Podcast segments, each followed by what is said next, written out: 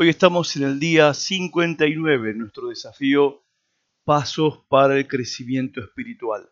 El tema de hoy, la palabra de Dios te da más descanso y menos preocupación y ansiedad. Habrás notado que cada vez es más difícil concentrarse en las cosas verdaderas. La Biblia en Filipenses 4.8 dice, y ahora, amados hermanos, una cosa más para terminar.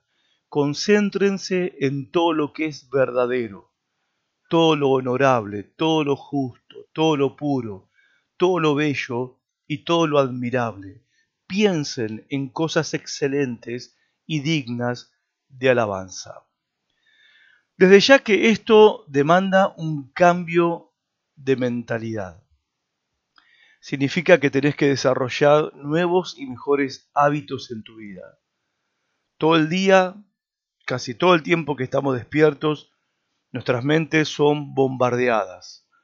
Las publicidades, las redes sociales, la televisión, te dicen que si no pensás, si no te vestís o no actuás de cierta manera, no existís, no importás.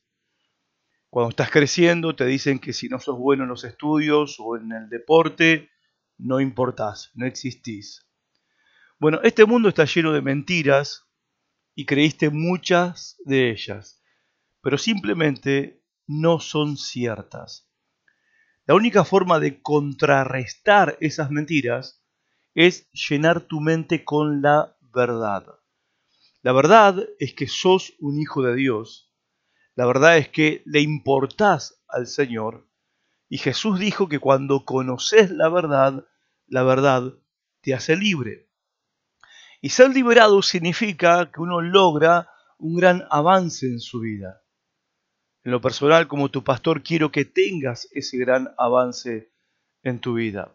Pero la única forma en que podés lograrlo es estar en la palabra de Dios, la Biblia, todos los días aunque sea solo por unos minutos. Si crees que no podés hacer esto, bueno, pensá en cuánto tiempo pasás con el celular, en las redes sociales, mirando televisión o leyendo o escuchando noticias. ¿Cómo vas a tener una mente sana si estás llenando tu mente con mentiras en vez de llenar tu mente con la verdad?